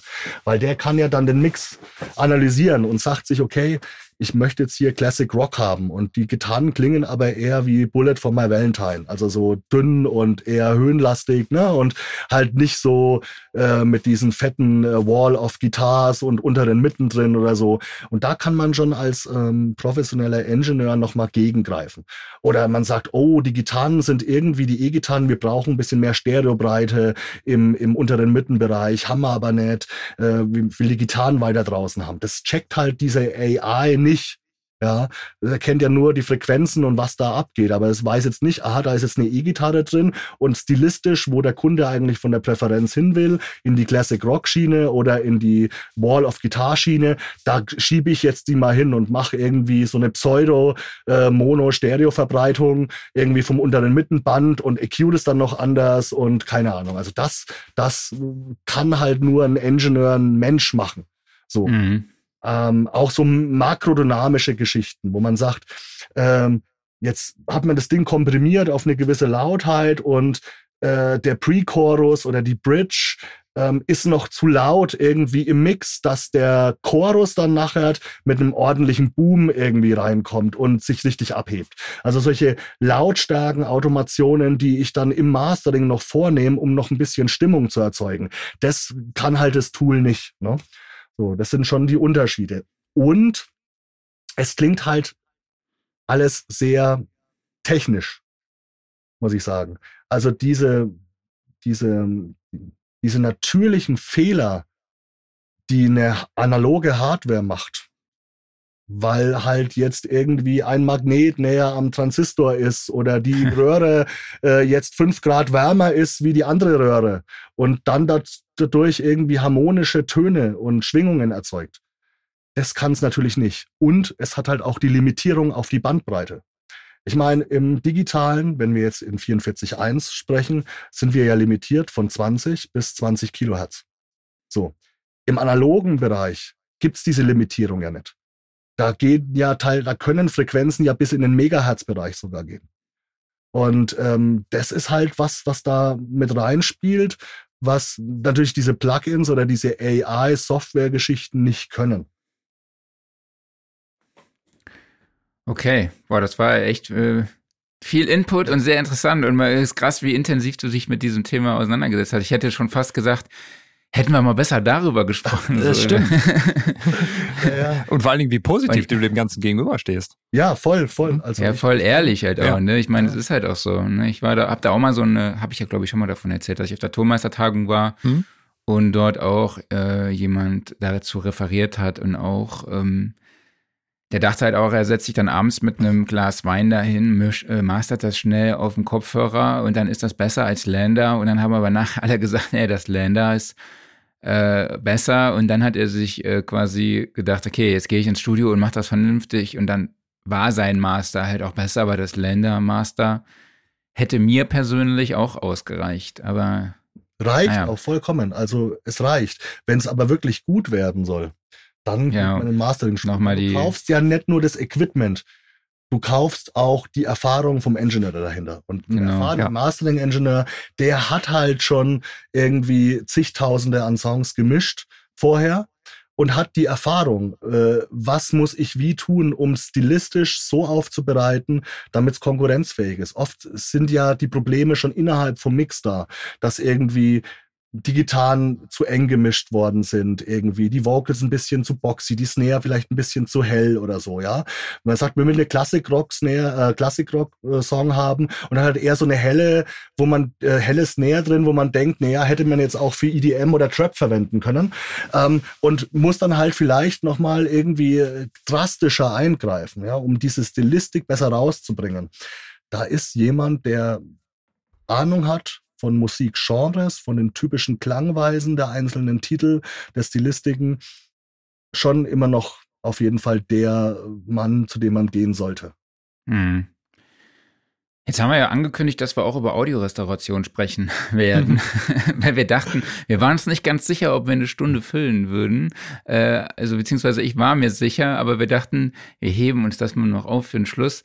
Äh, deshalb müssen wir auch kurz darüber sprechen. Äh, es kam ja natürlich ja. Ozone 10 raus, es kam auch ein neues RX raus. Mhm. Äh, welche Rolle spielt Audiorestauration für dich im Mastering, um auch vielleicht eine gewisse Lautheit erreichen zu können und ist auch RX so dein Go-To-Tool? Ja, also Audiorestauration äh, spielt eine große Rolle. Ähm, jede, jeder Song, den ich bekomme, der geht erstmal bei mir in RX rein. Erstens mal ähm, um die, auch die Sachen, die ich mische, ja. Erstens mal um die Phasenrotationen äh, zu beheben. Ähm, da gibt es eigentlich ein ganz gutes Tool, das nennt sich Phase in, in, in RX und da hat man die Möglichkeit, die Phasenrotationen einfach zu beheben. Das bringt einem mehr Headroom im einzelnen Signal was. Also das ist ähm, gerade, äh, was das angeht. Ähm, ich nutze auch sehr, sehr gerne die, ähm, die ähm, Algorithmen fürs Upsampling. Weil ich dann doch fürs äh, Mastering in 96 Kilohertz arbeite. Nicht wegen den Plugins, das ist ja nochmal die Thematik, will ich jetzt nicht aufmachen, Sample, höhere Sample-Rate, ja oder nein. Äh, da gibt's da, glaube ich, schon genug Sendungen und Tweets und was weiß ich was dazu. Ähm, aber äh, ich habe festgestellt im Hörvergleich, dass einfach meine Wandler ähm, äh, zurück von analog in digital oder auch umgekehrt einfach wesentlich schöner nachher das Ganze klingt und feiner aufgelöst, wenn ich halt äh, mit 96 Kilohertz arbeite, weil ich halt mehr Abtastpunkte habe, die mein analog bearbeitetes Signal wieder auffangen können und dann digital darstellen, ähm, als wenn ich es jetzt mit 44.1 mache oder so. Ja, zumal man ja eh sagt, 48 ist eigentlich mindestens so der Standard für digitale Anlieferungen und nicht mehr 44.1, das ist so CD-Zeitalter. Ähm, aber da nutze ich das ganz gerne und auch solche Sachen wie, ich habe jetzt Gitarrenspuren und da ist mein Amp-Geräusch drauf oder das Picking-Signal ist mir irgendwie zu stark, also die Transienten von den Pickings oder da sind zu viel Slides drin ähm, oder Sprachaufnahmen, da ist irgendwie ein Hum drin, das ich raus haben will, also so ein Brummen, da ist zu viel Raumhalt drauf äh, und ich will sie vielleicht ein bisschen cleaner machen. Dann nutze ich das Ganze schon erstmal zum Vorbereiten meiner Audiospuren, bevor ich da dementsprechend ähm, weiterarbeite. Und da ist das RX10 einfach State of the Art, was Audiorestauration angeht. Ne? Klaus, hast du schon reingeguckt? Ich habe ganz kurz reingeguckt, aber ich habe auch wirklich nur mal einmal den Repair Assistant getestet, weil den gibt's ja jetzt auch als Plugin und von dem wurde ich zumindest bei diesem Test enttäuscht, aber das war auch nur ein einziges Mal. Okay. Ähm, Chris, dann können wir das Thema fast abschließen. Hast du vielleicht noch ein kurzes Schlussstatement, was äh, ja dir wichtig ist, den Hörerinnen und Hörern noch zum Thema Lautnis mitzugeben? Ja, also wie ich es in, in, in, der Diskussion schon gesagt habe, beschränkt euch oder legt euch nicht auf diese Luftswerte fest, sondern macht das Ding so laut, wie der Song sich gut anhört. Wenn ihr sagt, er braucht noch mehr Lautheit, dann geht lauter als diese minus 14 LUFS. Wenn er sagt, ey, die Dynamik passt perfekt, dann bleibt so, aber versteift euch nicht darauf, dass ihr sagt, ihr müsst jetzt auf minus 14 LUFS geben, weil das war nicht das Ziel weder von den Streaming-Anbietern noch von der AES Company, der die, äh, die die Recommendations eben für sowas eben auch hergegeben haben, noch von sonst irgendjemanden, warum das eingeführt wurde. Perfekt. Okay, cool, danke dir. Dann genau. kann Klausi mit unseren Typfragen weitermachen. Ja, und hier bei den Typfragen steht in, ich weiß nicht, was das für eine Schriftgröße ist, ich glaube 397, äh, steht da drüber, ich soll maximal fünf Typfragen stellen. Gut, das, ja, das stand, steht da schon immer drin, nur äh, werden es dann immer 10, 12, 13 oder Alles so. klar. Also du kannst ruhig ein paar mehr machen. Ich wollte nur darauf, ich bin heute dran mit Kochen. Und ich muss sagen, um 12.30 Uhr muss ich los. Alles klar.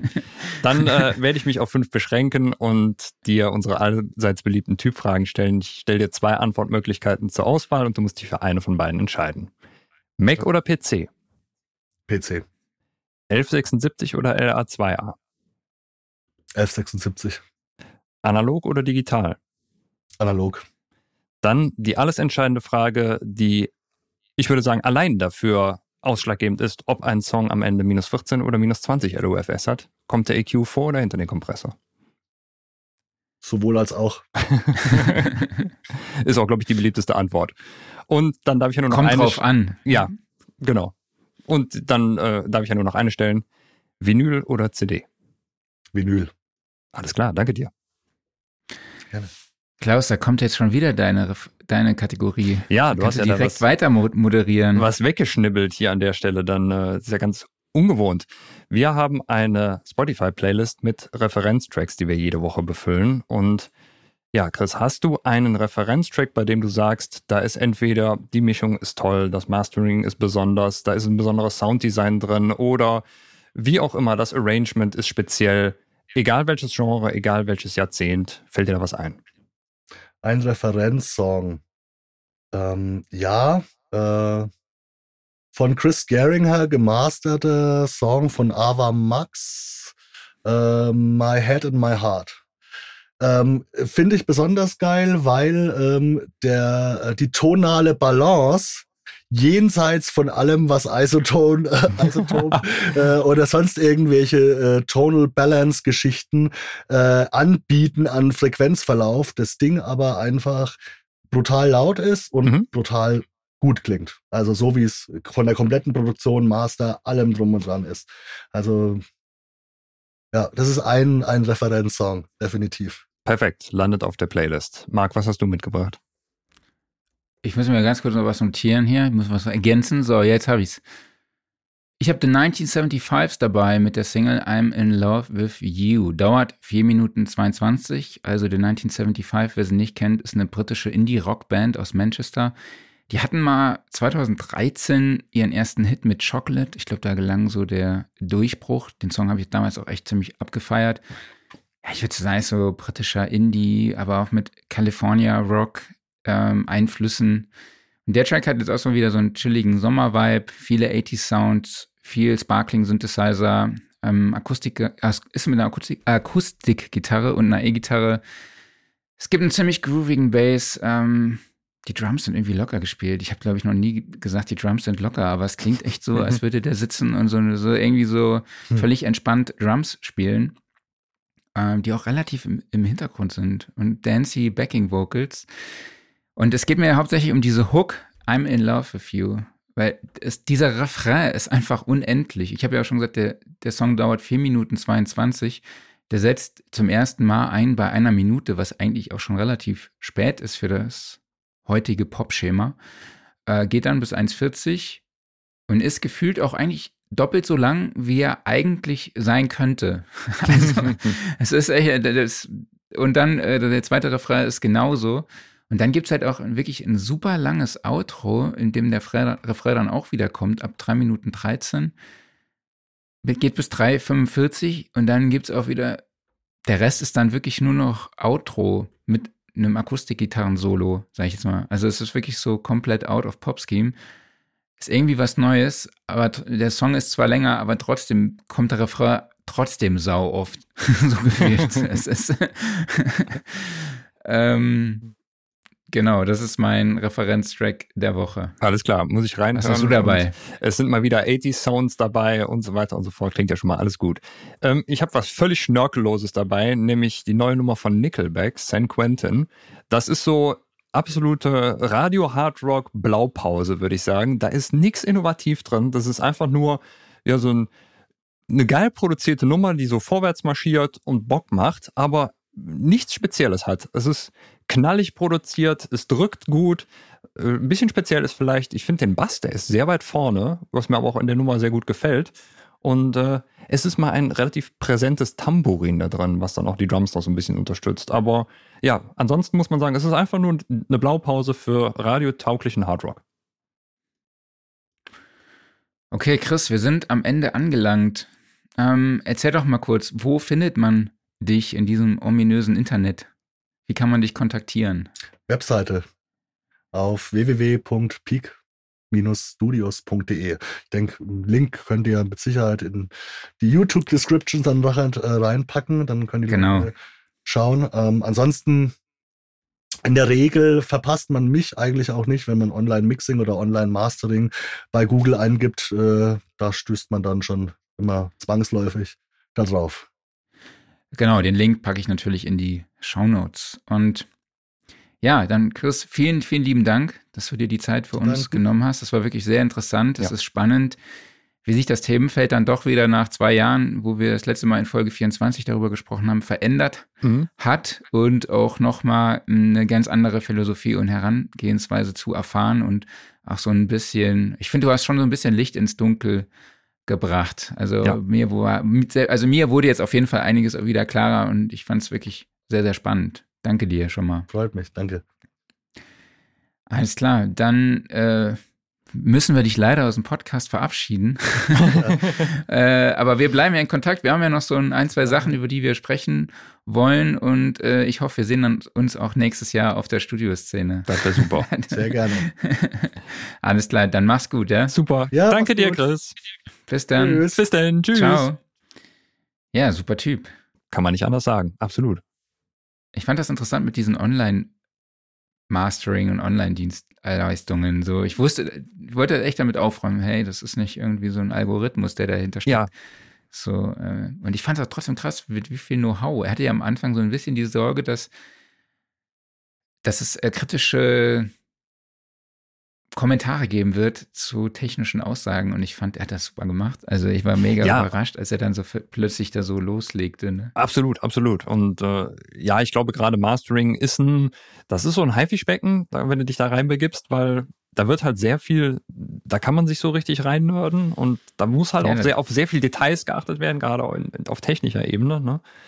Aber trotzdem, Ja, das ist ein Thema, wonach sich Foristen die Finger lecken. ne? total, absolut, ja. Und Mastering ist ja auch das Naja. Einzige, was einen Song dann noch perfekt macht. Ne? Also alles, was Total. vorher passiert, ist egal. Genau.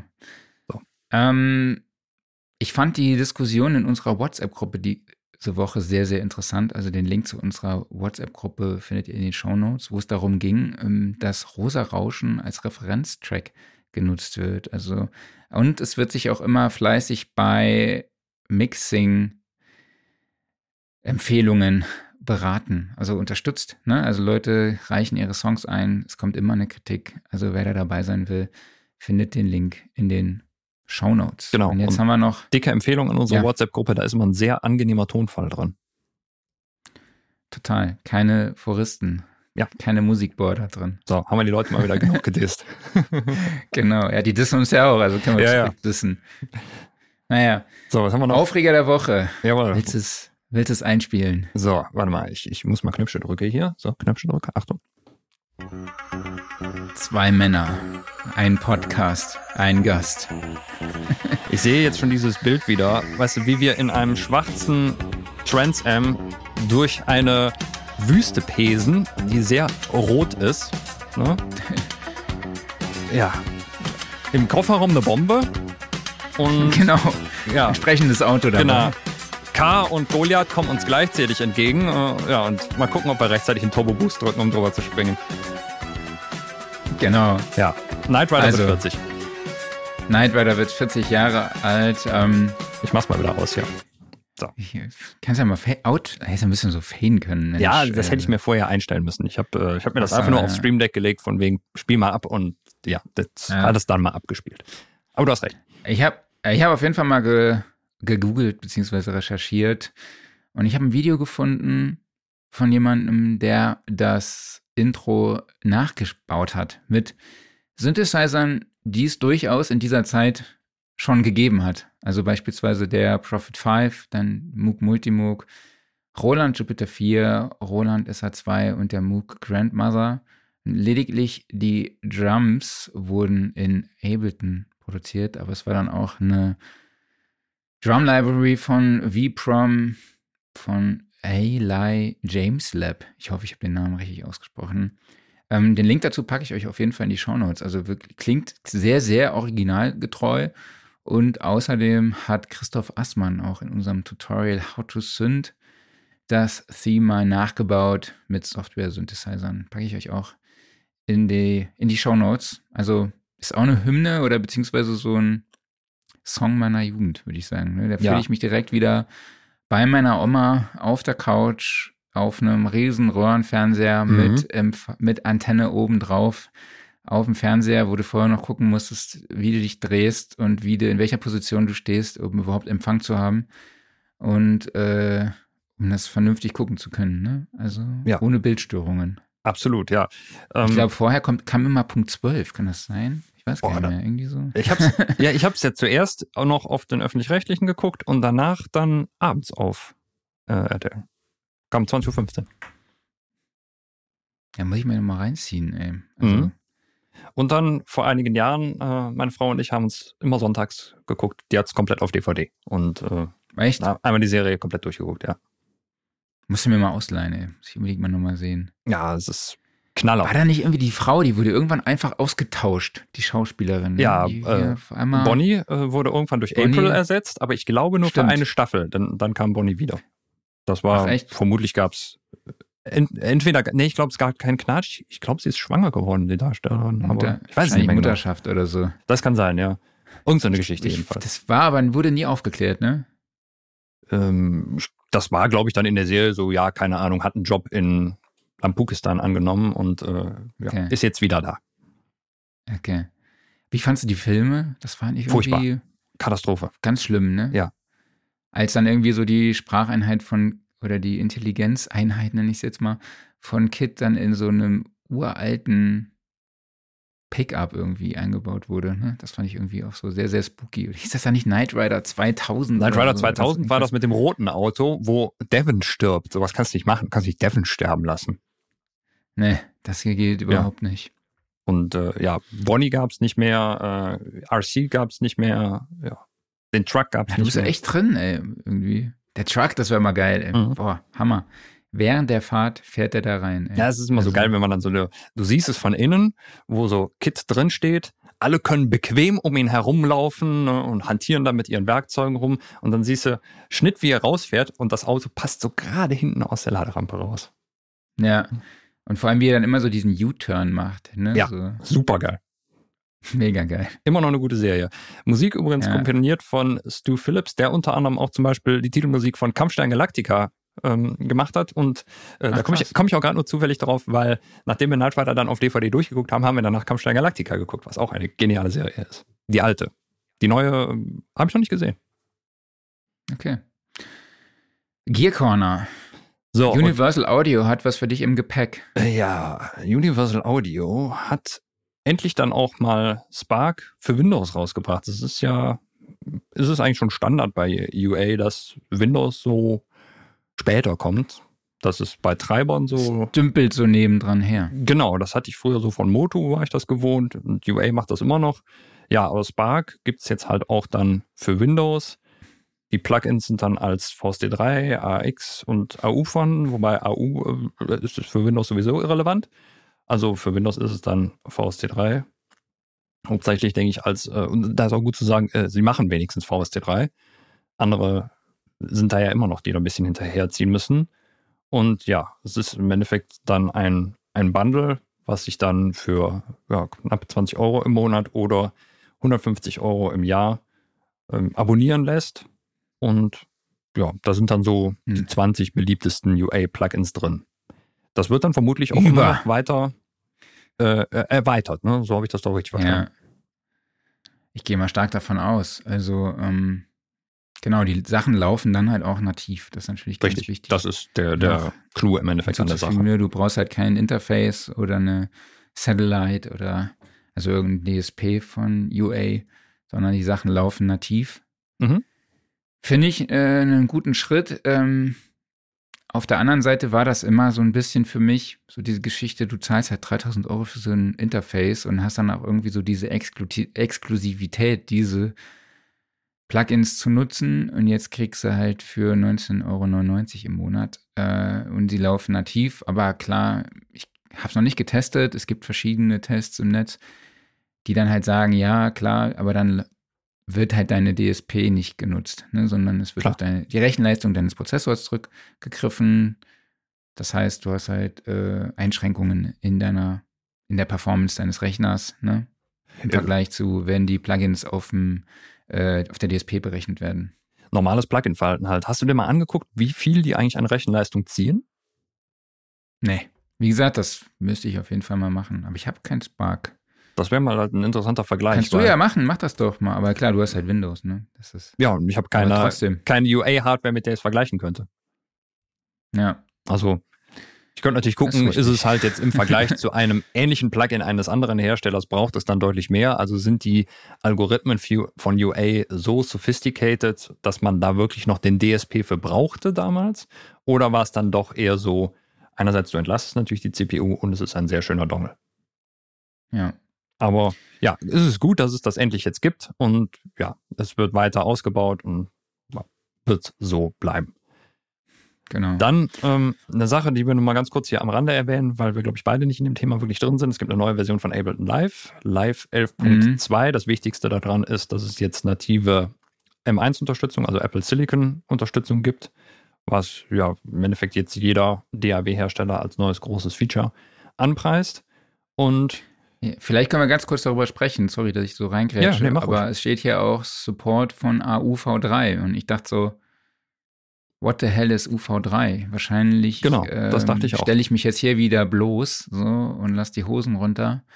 Aber das ging irgendwie komplett an mir vorbei. Ähm, War bei mir das unterstützt auf jeden Fall genau. Ich habe jetzt so ein bisschen recherchiert und die Plugins, ich glaube, es geht um die iOS-Plugins, ähm, die man dann halt in der DAW einsetzen kann.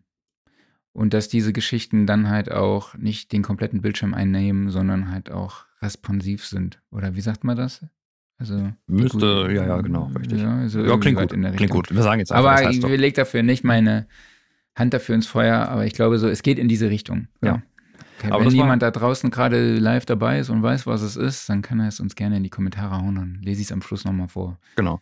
Aber das war tatsächlich auch, ich dachte so, AU, man hat halt bei allen anderen Plugin-Formaten nie von großen Versionssprüngen gehört. Natürlich gab es da vielleicht mal interne Entwicklungen, aber das war jetzt nie wie bei VSD, VSD 2, VSD 3 und so weiter und so fort, die intern ja auch nochmal versioniert sind. Also wenn man sich da die verschiedenen Standards anguckt, dann geht das ja auch weiter. Nur es wird nicht groß erwähnt. Und jetzt bei AU auf einmal AU Version 3? Wo ist Version 2? Warum haben wir da noch nichts von gehört? Ja. Gute Frage. Sonst gab es eigentlich nicht so viel am Gear-Himmel, oder? Nee, noch nichts Spezielles. Ich habe ja noch was reingeklatscht, was mir aufgefallen ist. Ich mhm. bin ja immer so ein Kritiker und irgendwie trotzdem auch ein Verfechter von so One-Knob-Geschichten. Mhm. Und da hat Akustika Audio ein Plugin rausgebracht mit dem Namen Sounder, mit nur einem Dreh zum Sound moderner Produktionen. Entwickelt wurde das Ganze mit den beiden italienischen Top-Produzenten Don Joe und Salvatore Adeo, die mir jetzt nicht unbedingt was sagen. Tito? Äh, dir? Nee, aber das heißt nichts, ne? Ich finde es nee, interessant. Äh, ich finde es interessant, dass man zu dem, zu dem OneNob noch auswählt, auf welches Signal du das Ganze einsetzt, was ja prinzipiell sinnvoll ist. Aber du hast Auswahl zwischen Kick, Snare, Vocal, Bass. Ja, also und Preset, der Rest. Ne? Ja, genau, aber so. Ja, es soll halt für EDM, EDM, Trap und Hip-Hop darauf spezialisiert, fokussiert es sich auf diese Genre. Okay, aber selbst da hast du ja auch noch sowas wie Synthflächen oder ja, ne? Klar, wenn du es wirklich runterbrichst in diesen Genres, dann ist es Kick, Snare, Vocal, Bass, aber EDM kommt halt zumindest oder Synth-Leads nicht aus. Beim Hip-Hop ja, okay, aber auch da hast du noch mehr.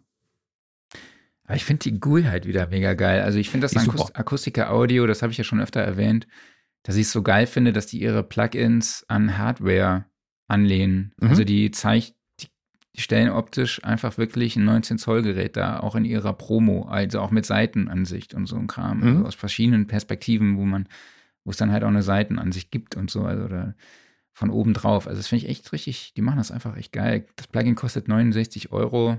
Es gibt auch, glaube ich, eine Demo, die für 30 Tage funktioniert. Äh, jo, check ich auf jeden Fall mal aus. Ja. Ansonsten, Geil, wir haben 1,31 eingehalten. Ja, genau. Man hätte noch erwähnen können, es gibt noch was Neues von Waves, aber da habe ich auch noch nicht reingeguckt, weil es ist nicht im Mercury Bundle drin. Ähm, es ist ja mal wieder so ein Ding, was nebenbei läuft und es hat auch noch was mit Surround zu tun. Bin ich leider raus, dann es gibt einen Immersive Limiter irgendwas. Hört sich ziemlich spannend an, aber ich glaube, es ist eine, The eine Thematik, da muss man sich erstmal reinlesen, was das Ding genau kann. Heißt Spherix ja. Immersive Compressor and Limiter. Ist, glaube ich, heute oder gestern rausgekommen. Okay, würde ich sagen, machen wir einen Sack zu, ne? Machen wir einen Vielleicht nochmal kurz mhm. äh, helft, wo ihr könnt. Mhm. Es gibt ja immer noch diesen, diese Geschichte in der Ukraine. Ja, Spendenkonto-nothilfe.de. Muss einfach nochmal hier drauf hinweisen. Ich, ja, ja, mir klar. viel zu viel unter in letzter Zeit. Ähm, genau. Wie gesagt, helft, wo ihr könnt. Und ansonsten abonniert uns, wo ihr könnt. Und bewertet uns überall, wo ihr uns bewerten könnt. Und ansonsten würde ich sagen, sehen wir uns und hören uns nächste Woche wieder. Genau, wen haben wir denn nächste Woche dabei? Äh, gute Frage. Ich glaube, steht noch nicht hundertprozentig fest. Alles klar, das ist eine Standardantwort aktuell von uns, aber das macht nichts. Äh, ich frage trotzdem immer ja, das wieder ist gerne. Aber, ich habe irgendwie so, ich habe die, die nächsten fünf Wochen sind alle angefragt, aber mhm. keiner meldet sich zurück. So. Ah, alles klar, okay. das ist dann so irgendwie so ein bisschen, muss man den Leuten nochmal auf den Sack gehen. Ja, okay, alles klar. Dann, äh, ja, Sack wird dann zugemacht. Ne? Erstmal vielen Dank an euch alle da draußen, dass ihr dabei wart. Vielen Dank an dich, Marc, und natürlich auch vielen Dank an Chris dafür, dass er uns hier mit seinem Mastering-Wissen weitergebracht hat. Wir erheben uns von unserem Studiosofa, denn das wird präsentiert vom Music Store in Köln, dem Paradies für Musiker. Und es wäre schön, wenn ihr alle nächste Woche wieder dabei seid. Bis dahin, Tschüss. Ciao.